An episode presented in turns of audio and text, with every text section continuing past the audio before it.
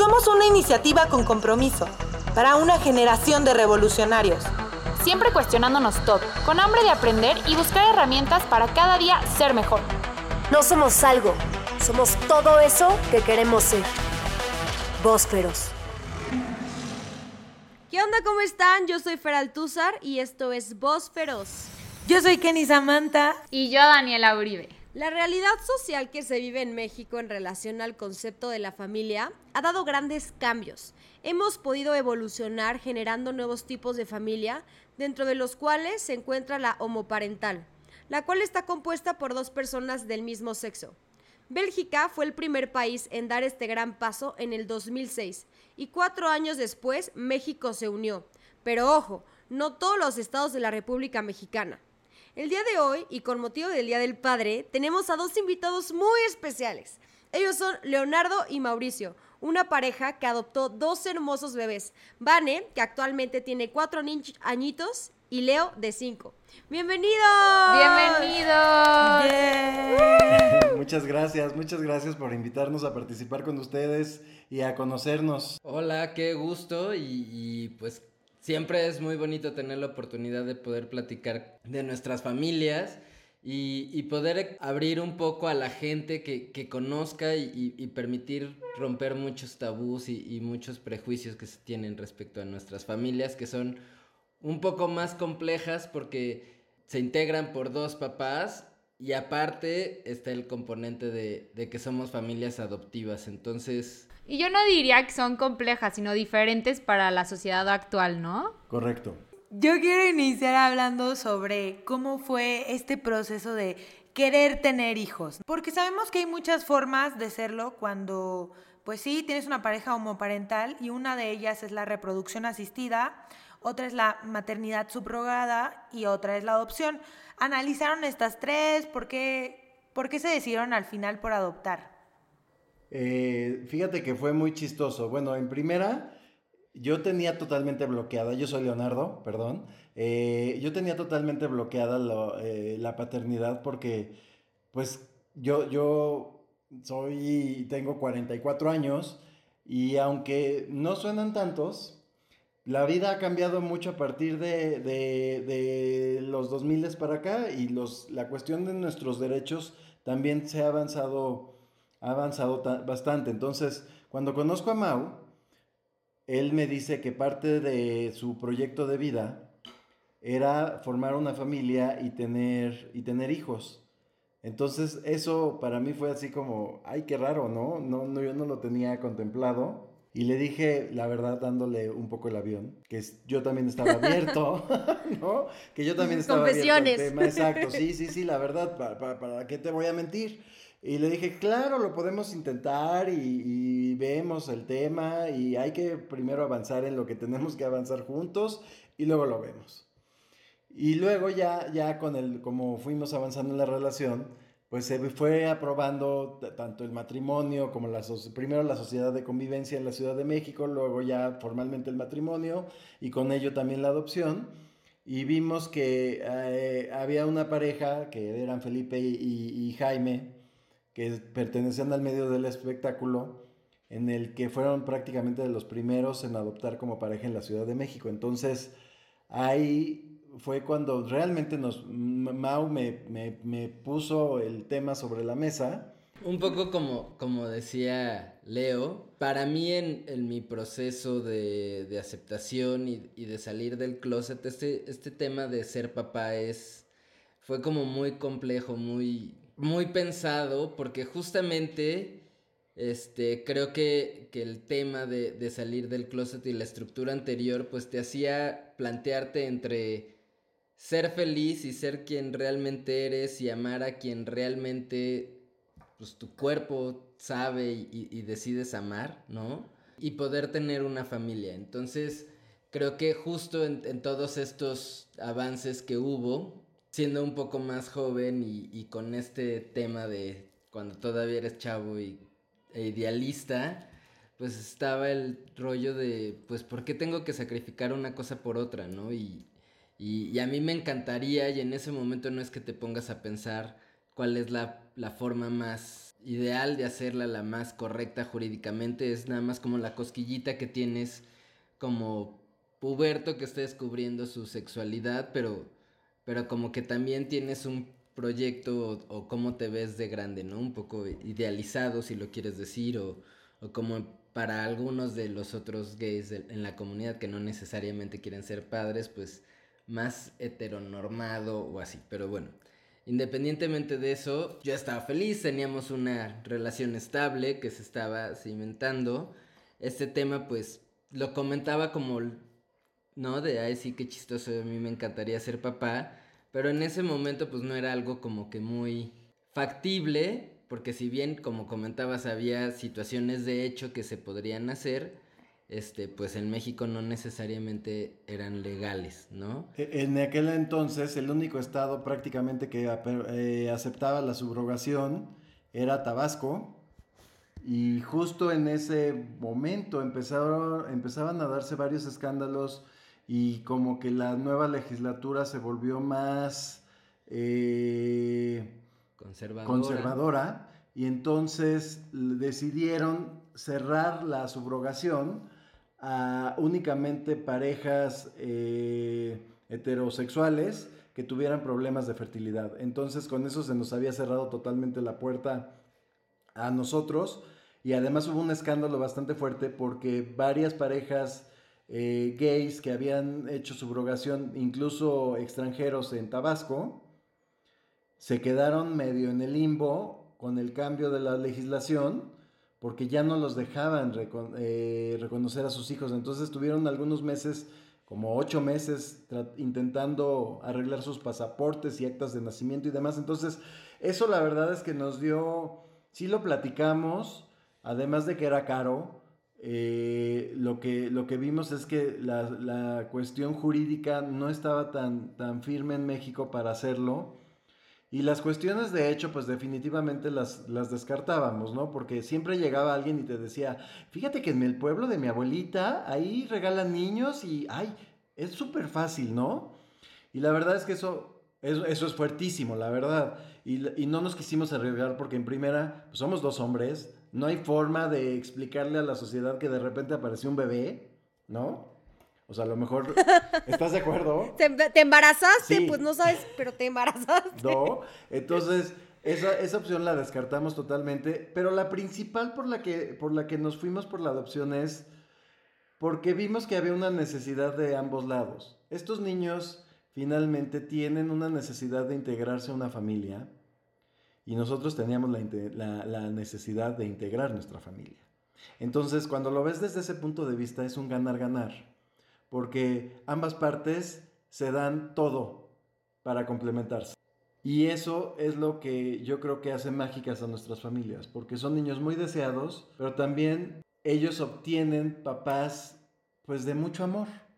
Entonces eh, te complementas. Ay, me dan ganas de llorar, Leo. Sabemos que desde el 2010 la adopción homoparental fue permitida en México, pero realmente, ¿cómo fue ese proceso? ¿Ustedes cómo, cómo vivieron el proceso de adopción? O sea, en, realidad, en la Ciudad de México, o sea, veamos que el tema, todos los temas están relacionados. O sea, la adopción en su momento estaba relacionada a la posibilidad de adoptar como una pareja a las personas que, está, que estaban casadas. En ese sentido, cuando se aprueba el matrimonio civil gay, lo que se logra indirectamente es la posibilidad de adoptar como pareja. Porque en estricto sentido, como una persona en lo individual, si Leo por su parte o yo por mi parte hubiéramos querido adoptar a un niño, lo, hubiéramos podido haber hecho, ¿no? Pero hubiera sido nuestro hijo en lo individual. Al quererlo hacer como pareja, estaba eh, la restricción de, del matrimonio civil. civil, ¿no? Entonces, cuando se reconoce el derecho al matrimonio, indirectamente se, se reconoce el derecho a la adopción como pareja, ¿no? Como matrimonio. Ahora bien, nuestra experiencia pues fue muy variada porque aunque hubo solo dos años entre un proceso y otro, hubo un cambio en, la ley entre, entre uno y otro. Leo, que fue nuestro niño más grande, el primero que, que adoptamos, lo hicimos a través de la, del Centro de Estancia Infantil transitoria para niños y niños de la Procuraduría de Justicia del Distrito Federal en aquel momento. En aquel momento, todo, ¿no? Sí, sí, sí, sí. Y básicamente con ellos fueron que hicimos todos, todo el procedimiento. Este, Leo tenía un tema que creo que es buen momento para compartirlo a la gente que no conoce este, la realidad de los niños que están en casas hogares es muy distinta y tiene mucho que ver con el aspecto jurídico de sus papeles. Este, si bien digamos que en ese momento había cerca de, hace cuatro años había cerca de 90 mil niños en condición de calle y había como 30 mil niños que estaban sin una familia en albergues o instituciones, ¿no? De esos niños que están en albergues o instituciones pueden llegar de distintas formas. Unas pueden ser que son niños que directamente los papás reconocen que no se pueden hacer cargo de ellos y los entregan en estas instituciones. Luego hay otros niños que se conocen como niños expósitos, que son los que se encuentran abandonados en la, calle. en la vía pública, ¿no? O en azoteas, todo eso. Y, y, esos niños no tienen una afiliación, o sea, no tienen reconocimiento de, sus papás. Ni de sus parientes. Y también están los niños, pues, que, son, son eh, retirados de sus núcleos familiares, pues, por violencia o por, o por algunas situaciones también graves, ¿no? Eh, en el caso del programa en el que nosotros empezamos la adopción, era para adoptar niños expósitos, es decir, niños que no tenían ningún vínculo familiar es decir, niños que habían sido abandonados en, calle y que eran acogidos por, por este centro transitorio para, su protección, resguardo y después pues trámite de, adopción si es que se confirmaba esa situación jurídica.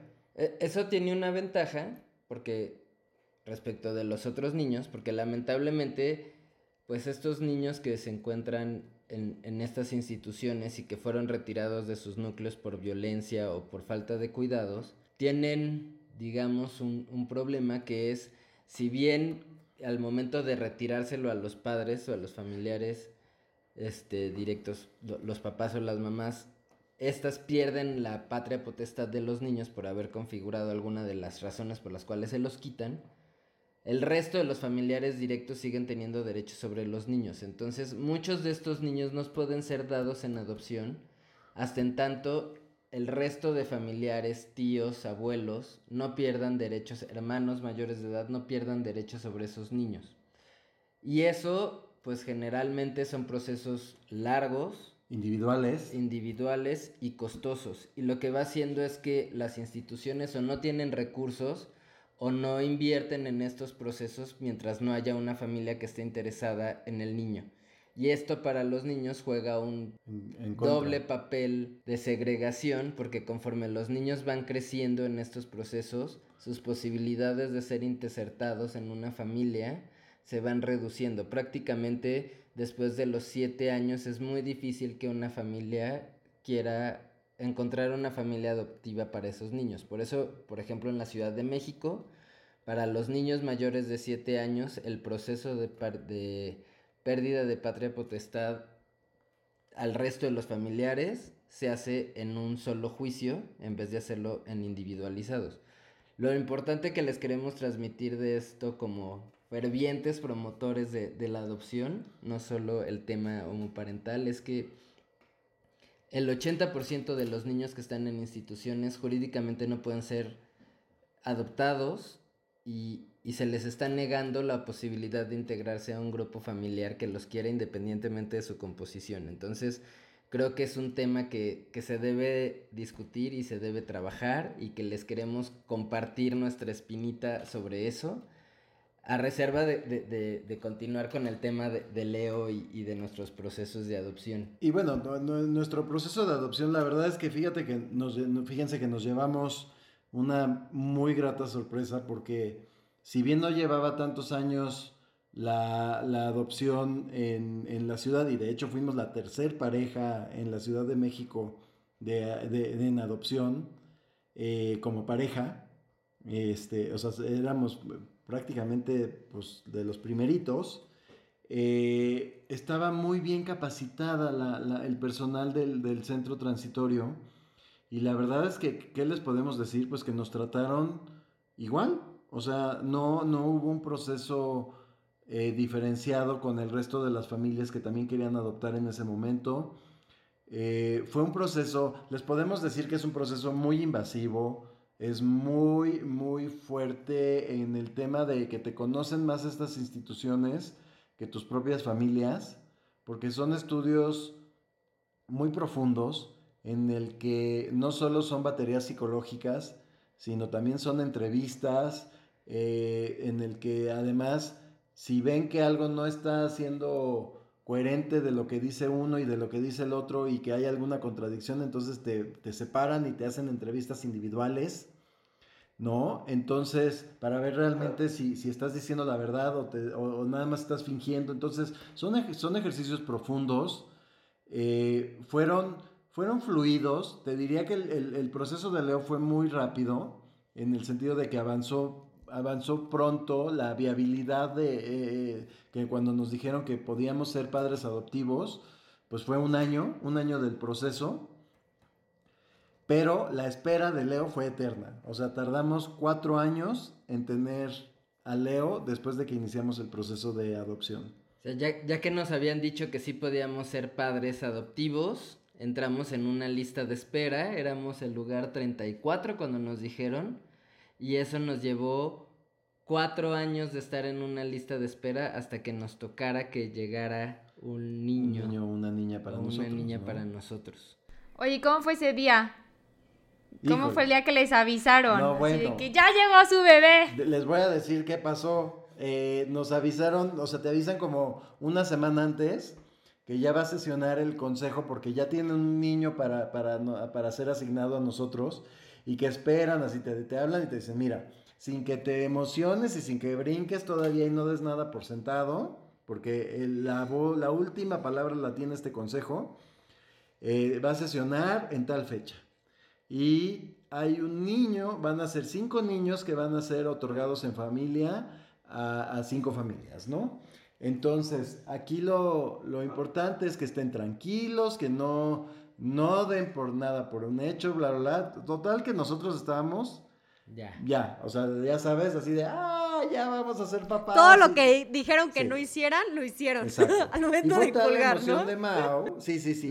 y, es complicado porque veamos como que la parte distinta cuando una persona, una mamá está esperando, pues viene todo este rollo de, que te vas preparando, tienes una fecha cierta, al final sabes que a reserva de que algún tema de que vaya a ser... Aquí es espontáneo. Exacto, de que vaya a ser prematuro o algo, pues ya sabes que va a nacer y va a ser chiquitito y, y salva esos que no quieren saber el sexo, pues ya sabes si es niña o mujer. Acá no, o sea, estás así como en un tema de ya quiero, pero no puedo, como de caballito a punto de salir a correr. Y bueno, ¿por qué no? Al señor de los nervios le dio apendicitis. No. La noche previa al consejo. ¿Cómo crees? Y entonces, horrible, sí. Entonces, Cuatro años de espera y el día que iba a conocer a mi bebé estaba hospitalizado. Hospitalizado recién salido del quirófano. Tuvimos que hablar al centro para decir, oigan, ¿qué creen? Que no nos vamos a poder presentar los dos mañana porque pasó esto y Mau está internado, eh, salió bien, pero pues no puede salir. Y pues queremos ver si nos dan opción de que por lo menos nos dejen conectarnos por videoconferencia para que Mau lo conozca aunque sea en videollamada al niño, ¿no? O a la niña. Total que nos dijeron que sí y pues fui yo y me acompañó mi mamá ese día frente al consejo porque además tú piensas que es ese, ese día en el que te lo entregan y salen corazoncitos y hay, no, o sea, estás frente a 40 funcionarios públicos en el que estás viéndolos a todos, te están preguntando que por qué estás decidiendo adoptar y en eso abren la puerta y llegan con, los, con el niño en brazos. En ese momento Leo tenía siete meses, seis meses. Entonces, y te dicen, bueno, pues este es tu hijo, felicidades. Pero todos te están viendo, entonces no sabes si llorar, si verlo, si, si, si hacer qué, ¿no? O sea, este, y luego peor, porque además conéctate a la videollamada y enséñaselo, ¿no? Y, y es bien complicado porque esa es la parte en la que te dicen, pues sí, ya probamos que como autoridad administrativa, digámoslo así, que, que este es tu niño, pero falta el juez. Entonces, tú ya conociste a tu niño, pero todavía hay un proceso de visitas y, y, de que ve y entonces ve con la MP y saca las copias y... Y, ven al centro todavía a ver al niño sin que te lo lleves, pero ya es tu hijo, pero todavía no. Y, teníamos en aquel momento todavía, fíjate que teníamos las visitas muy, muy restringidas, porque era tres veces a la semana y nada más podías estar hora y media con el niño. Y en ese momento te están analizando y tienes que ver que haces un vínculo con el niño y que no hay rechazo. Entonces se vuelve súper estresante porque dices, ay, por favor no llores cuando me veas, ¿no? O sea, quiéreme mucho. Yo me acuerdo perfecto que cuando nos dijeron ya empezaba el, tema del consejo. Lo que hicimos fue hablarle a, a varias amigas y fue así de, oigan, necesito organizar un baby shower, capacitación express, papá, porque en principio, pues normalmente, pues no es como que los hombres digamos, ah, ya, mi amigo ya tuvo a su bebé, vamos a ir a la casa a estar con el bebé y ayudarle, ¿no? O sea, como que tradicionalmente ese tipo de roles de, de cuidado y así, pues los llevan las mujeres. ¿Y cuáles fueron los retos más grandes que se enfrentaron ya cuando fueron desarrollando pues esta familia? Yo creo que el reto más grande es el darte cuenta que al final la, sociedad te deja un poco solo. O sea, es decir, como decía Mau, entre mujeres se ayudan mucho y es, va, te acompaño a bañar a tu niño porque qué emoción ver a tu, que me encanta ver a los, bañar a los niños. Como hombres, pues no, y además, pues nadie te ofrece, o sea, como que en ese aspecto la sociedad es dura y como que dicen, quería ser papá, pues ahora... Como gay. Como gay. Y ahora, pues aprende que el, ser papá lleva muchas responsabilidades y hazte cargo tú solo. Entonces, era de, pues ahí estás tú solito con el niño, tú lo duermes, tú lo cambias, tú lo bañas, tú todo, tú compras todo, este, porque además son dos hombres y trabajadores, entonces Tampoco es que creas que en el baby shower, así como ustedes llegan y les regalan todo y nada más llegan a montar regalos y cuartos con todos los regalos que les dieron sus amigas, sus parientes. Aquí no, o sea, aquí fue comprar cuna, comprar carreola, comprar biberones, comprar pañalera. Y, y te das cuenta que creo que un tema que más que el que seamos dos papás, y eso es hace muy poco, o sea, te das cuenta que todavía hace cinco años la sociedad no estaba hecha o, predominantemente no está hecha para los papás. O sea, seguimos siendo una sociedad en la que los cuidados de los bebés se concibe para las mamás y no para los papás. O sea, cosas tan sencillas como cuántos días de paternidad tienes, si es que te dan días de paternidad, los permisos, o sea, nosotros nos damos cuenta que para las mamás en los trabajos es más rutinario o más común pues pedir permiso para ir al pediatra o pedir permiso porque pues va a ser la evaluación o va a ser el, festival. del kinder o, o, me toca la clase abierta que para el papá. Y entonces te das cuenta que, que es un círculo vicioso, o sea, un poco el tema de discriminación a las mamás y todo en los trabajos está relacionado en que las empresas de entrada asumen que el costo de tener trabajadores o trabajadoras mujeres que son susceptibles de ser mamás implica pues que vas a tener esos tiempos que pues para ellos podrían ser tiempos muertos. Pero cuando somos dos papás y el que y el papá también tiene que pedir permiso para ir a la escuela, y tiene que pedir permiso para ir al pediatra o tiene que el niño enfermo y eso ya es que mi, pues mi bebé está enfermo y no voy a ir a trabajar hoy y trabajo desde casa, pues ahí te das cuenta que, que son unas cosas por otras y entonces conforme le vas dando esos espacios también a los papás, pues las condiciones entre ambos, hombres y mujeres, se van acortando. O sea, seguimos insistiendo en que esta sociedad más igualitaria en el cuidado de los niños, y, en la casa, pues redunda en todos los ámbitos. Entonces creo que lo más complicado es eso, que predominantemente estamos en una situación en, la, en una sociedad en la que el cuidado de los niños no se concibe primordialmente por los padres, sino por las mamás. Y de hecho en Islandia se dieron cuenta de esto y empezaron a implementar reglas, por así decirlo, cuando una mujer se embaraza, por ejemplo, falta seis meses al trabajo y luego el padre falta seis meses, entonces el tiempo que le dan a, la, a los padres para faltar al trabajo y hacerse cargo del bebé es igualitario. Y eso ayudó mucho a lo que dices porque la discriminación y el por qué le pagan menos a las mujeres tiene mucho que ver con eso porque justo como dices no es tan rentable tener a una mujer que a un hombre por esa cuestión. Y hablando de roles de familia, cuéntenos si ustedes tienen algún tipo de roles en los que, por ejemplo, se dividen el tiempo de hacer ciertas cosas, el que trabaja, el que se queda más con los bebés, o cómo funciona en su familia.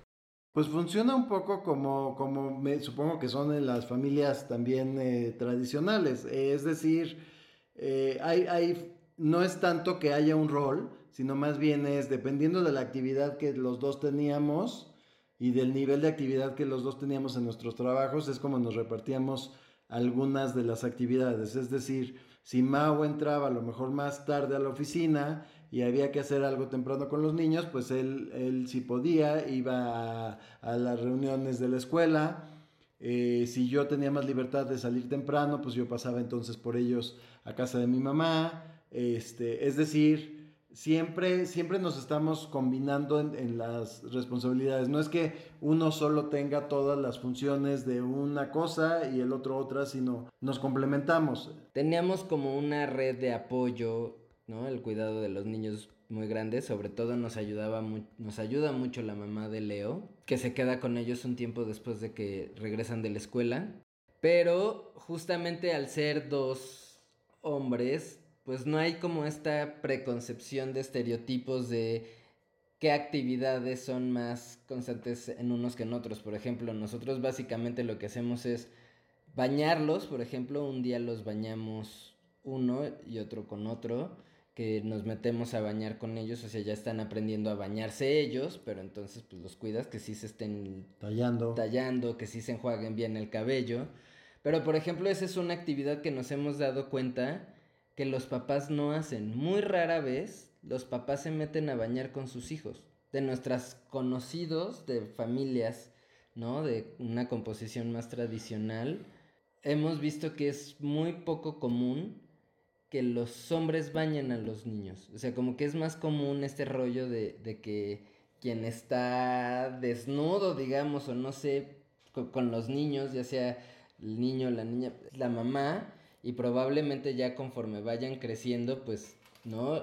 Eh, se va se... bañando ya entonces el niño con, con el, papá el, papá y la el niño pero, con la mamá, ¿no? Pero por lo general de chiquitos, pues es poco visto que sean los papás quien bañen a los niños, por ejemplo. Igual el cambio de los pañales, hay muchos papás que, que normalmente eso sí no, no les gusta mucho y eso se refleja mucho, que a nosotros nos costó mucho trabajo en por ejemplo, los baños en restaurantes o en lugares públicos no estaban en gran medida acondicionados para que los niños, para que los papás puedan cambiar a los niños. O sea, terminabas entre la orillita del lavabo o casi casi en la tapa del excusado haciendo malabares o en otros lugares oh. pues de plano te tenías que salir a la, al centro comercial o pedías que... Que te cerraran el baño de, de, mujeres porque ahí está el cambiador. Y es horrible. Oye, a mí sí me pasaba eso. Yo tengo mi papá cuando me iba, mis papás están divorciados, entonces cuando yo me iba con mi papá de chiquita,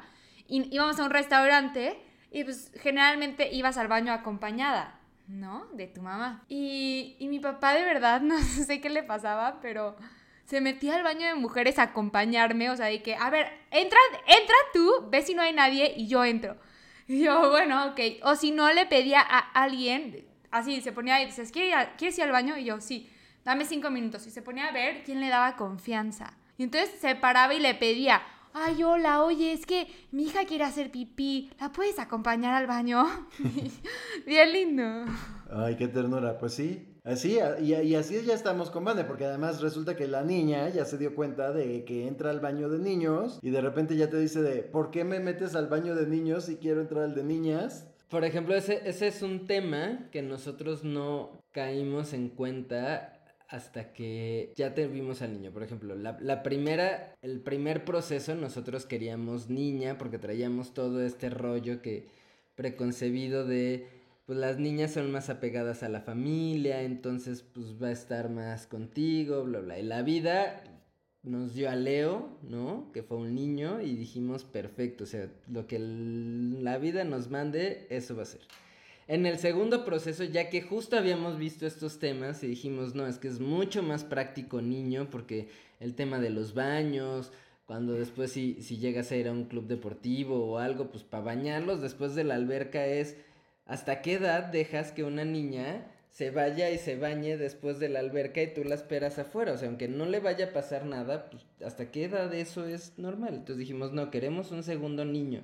Y bueno, la vida nos dio a Vane, que estamos muy contentos, pero pues sí hay ciertos temas de logística, de situaciones que han estado pues normalizadas de esa forma en las que pues sí, no te dabas cuenta que cuando ibas al restaurante la que tenía que regresar y comer frío era la mamá porque era la que le tocaba era cambiar el pañal, ¿no? O acompañar al niño. Aparte los niños son expertos en que apenas te están trayendo tu plato calientito, ya sabes, tú muriéndote de hambre y quiero ir al baño. Ah, sí. Todo esto que están diciendo me parece muy importante porque algo que tenemos muy en cuenta es que la educación es clave para una mejora generacional. O sea, desde que, que son chiquititos y les vamos transmitiendo enseñanzas, no sabemos ustedes cómo perciban la evolución educativa en México. O sea, sabemos que esta educación de la división de tipos de familia y, todo esto. Mira, yo creo que, que como todo, pues nos enfrentamos en un país que es muy diverso. Y, la verdad, como hemos platicado mucho con, muchos amigos y justo hoy escuchando una, una entrevista, un, diálogo que tenían varios amigos, Jaime y, Toño, ¿no? Este, pues hay que reconocer que nosotros estamos en, dentro de una clase, pero en un privilegio. Nosotros tenemos la oportunidad, este, por la situación en la que nos encontramos, de, de poder escoger la escuela en la que nuestros hijos van a ir, ¿no?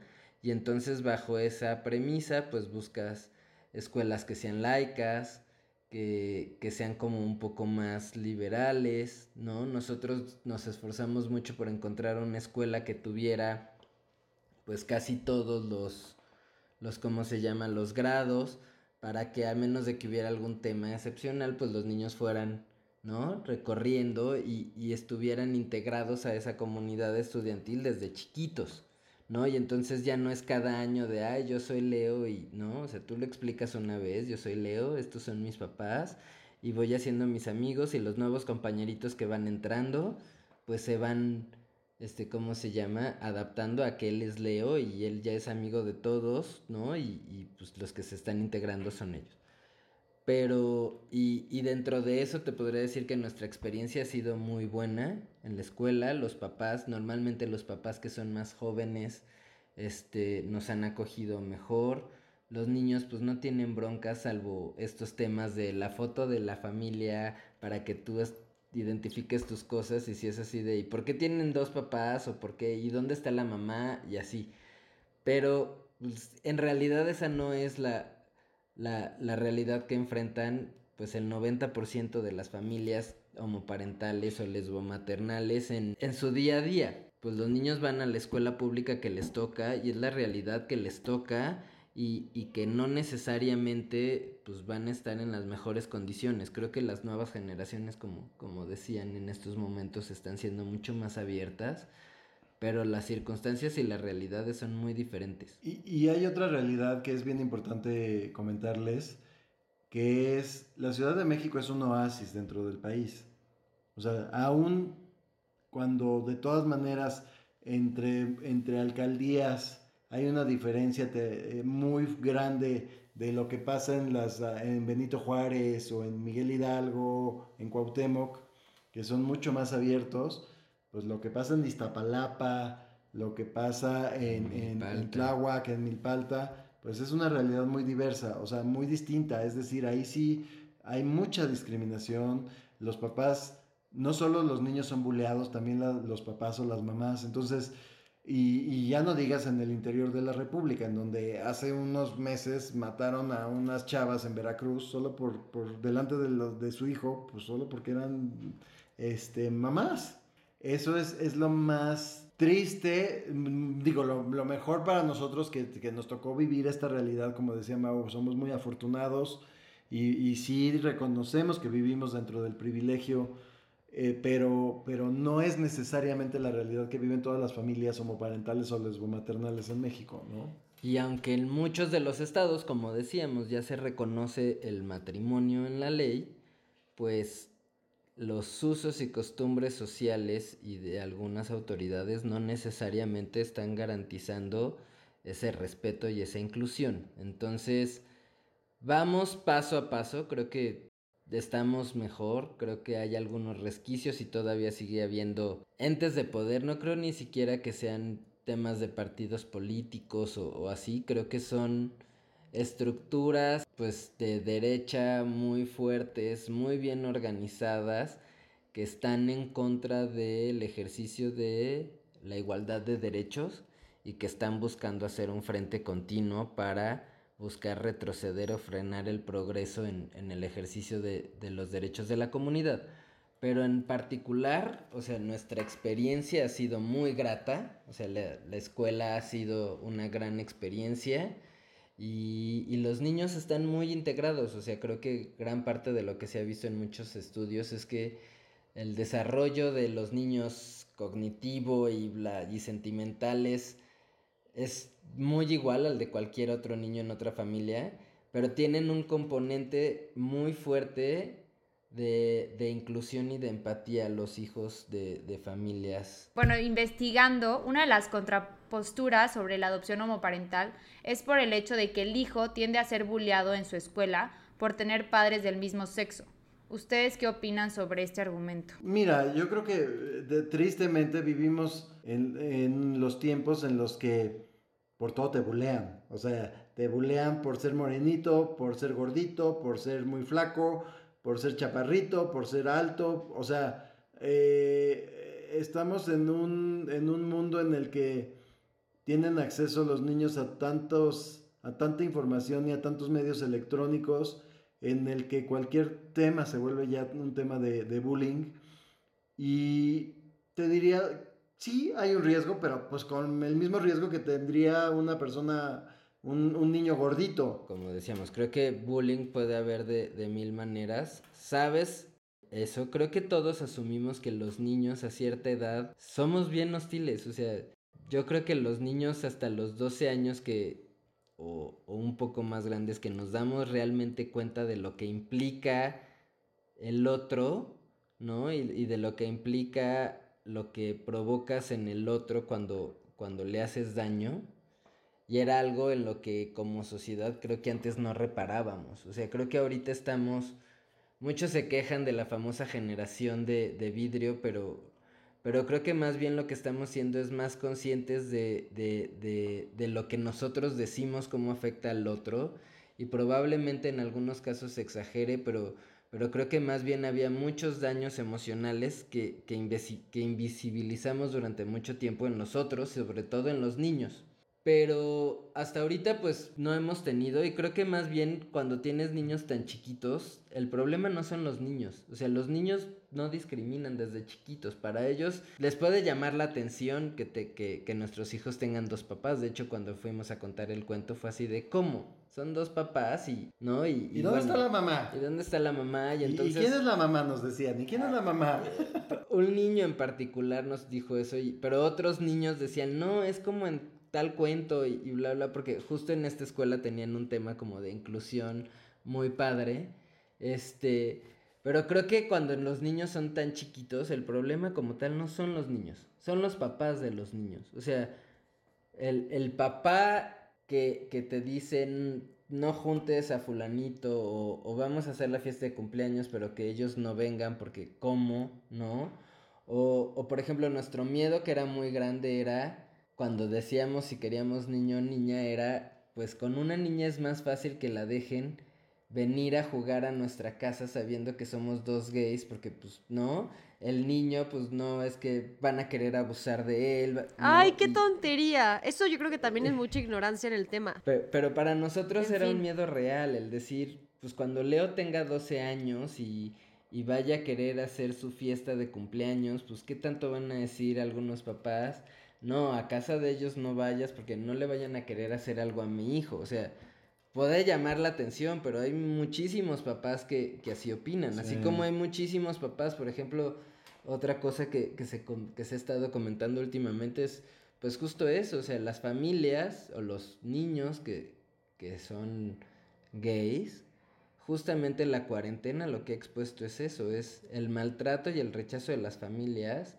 a los niños de la diversidad y entonces hay muchas historias que, que en nuestra realidad pudieran sonar muy fuertes e irreales, pero lamentablemente pasan. Y entonces, cuando te pones desde el lado de, de la comunidad, los miedos existen porque son reales, porque las historias de violencia y las historias de rechazo son reales día Sí, a sí, día. la, la historia del papá que su niño pues es muy amanerado, muy femenino y que, y que nomás no logra hacer este clic con el niño, pues se, se han manifestado en la cuarentena, ¿no? En donde todo el tiempo se están volviendo agresivos en contra de estos niños y, y- y, bueno, los que no sabían que estaban en, que ya, que, que- que no habían salido del closet y salen, o sea, un rechazo espantoso. La verdad es que eso sí son historias muy fuertes y, y yo creo que ese, es- ese había sido nuestro mayor miedo respecto de la escuela, que afortunadamente, y volvemos a lo mismo, no hemos tenido porque fuimos muy selectivos en a dónde queríamos que nuestros niños estudiaran.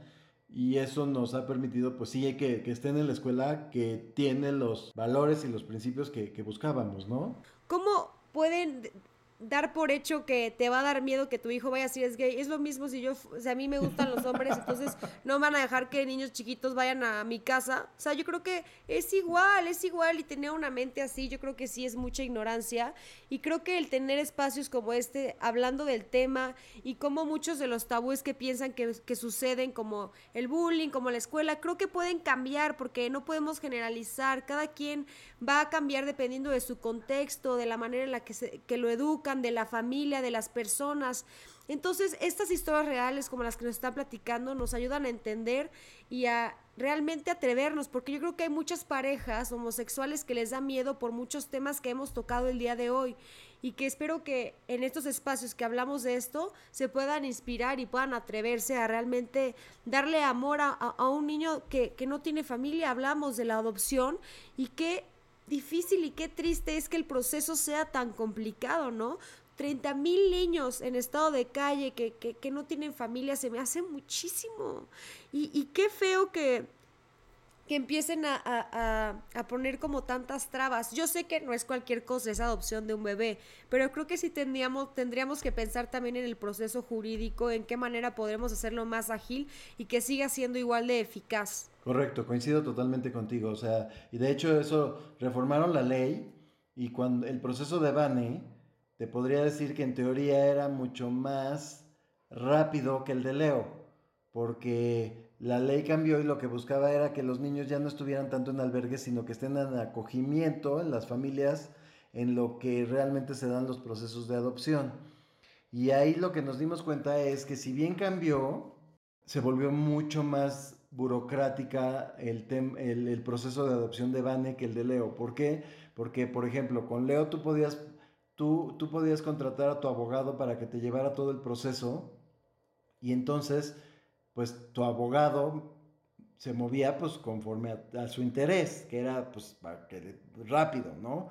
Y con Bane ya el patrocinio únicamente lo tiene el DIF para llevar a cabo los procesos de adopción y no te permiten ayuda externa de tu de, de- de- de apoyo externo de, de ningún abogado entonces tienen tanta carga de trabajo que se vuelve una pesadilla el proceso el proceso legal en el sentido de que nomás no puede en muchos casos no avanzan pues porque están saturados los cuatro abogados o cinco abogados que llevan ¿qué te gusta? 500 adopciones Y sobre todo, creo que es un poco recapitular, o sea, la diferencia cuando fue entre Vane y Leo. El cambio de estructura creo que en principio podía tener sentido que era volver a tener un control de lo que pasaba con las adopciones desde el Estado a través del DIF y que todo tiene que pasar a través del DIF. Y justamente creo que fue después del tema este de Mamá Rosa en, no sé si fue en Guanajuato o En Michoacán. Michoacán. Michoacán, ¿no? De que se dieron cuenta que en estas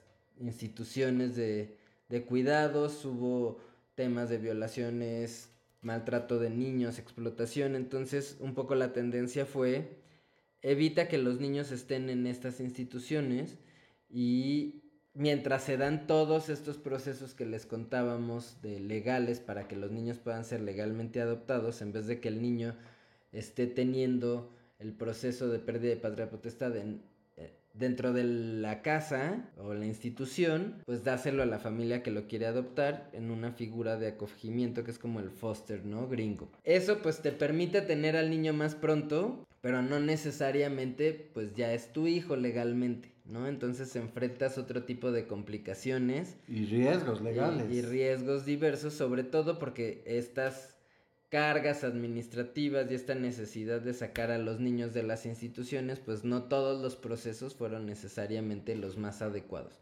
Creo que ahora están teniendo un poco más de, cautela en de los cautela en eso, pero bueno, el principio un poco es buscar que, que los niños ya no estén en estas instituciones, sino tratar de buscar que estén Pero, en- pero, pero en volviendo al tema un poco de lo que decías, Fer, yo creo que sí, definitivamente debe- debería de buscarse la manera en que sean más expeditos, igual de, igual de eh, efectivos, pero, pero mucho más ágiles, porque eh, y, y romper tabús, porque no solo, no solo hay un tema o, o hay tabús respecto de la adopción o de la paternidad homoparental o, homo- homa- o, eh, lesbomaternal. lesbomaternal, sino en sí la adopción trae muchos tabús en México, ¿no? Y mucha discriminación, todavía se te hace muy chistoso decir, ay, es que mi hermano es el adoptado, ¿no? Como algo negativo.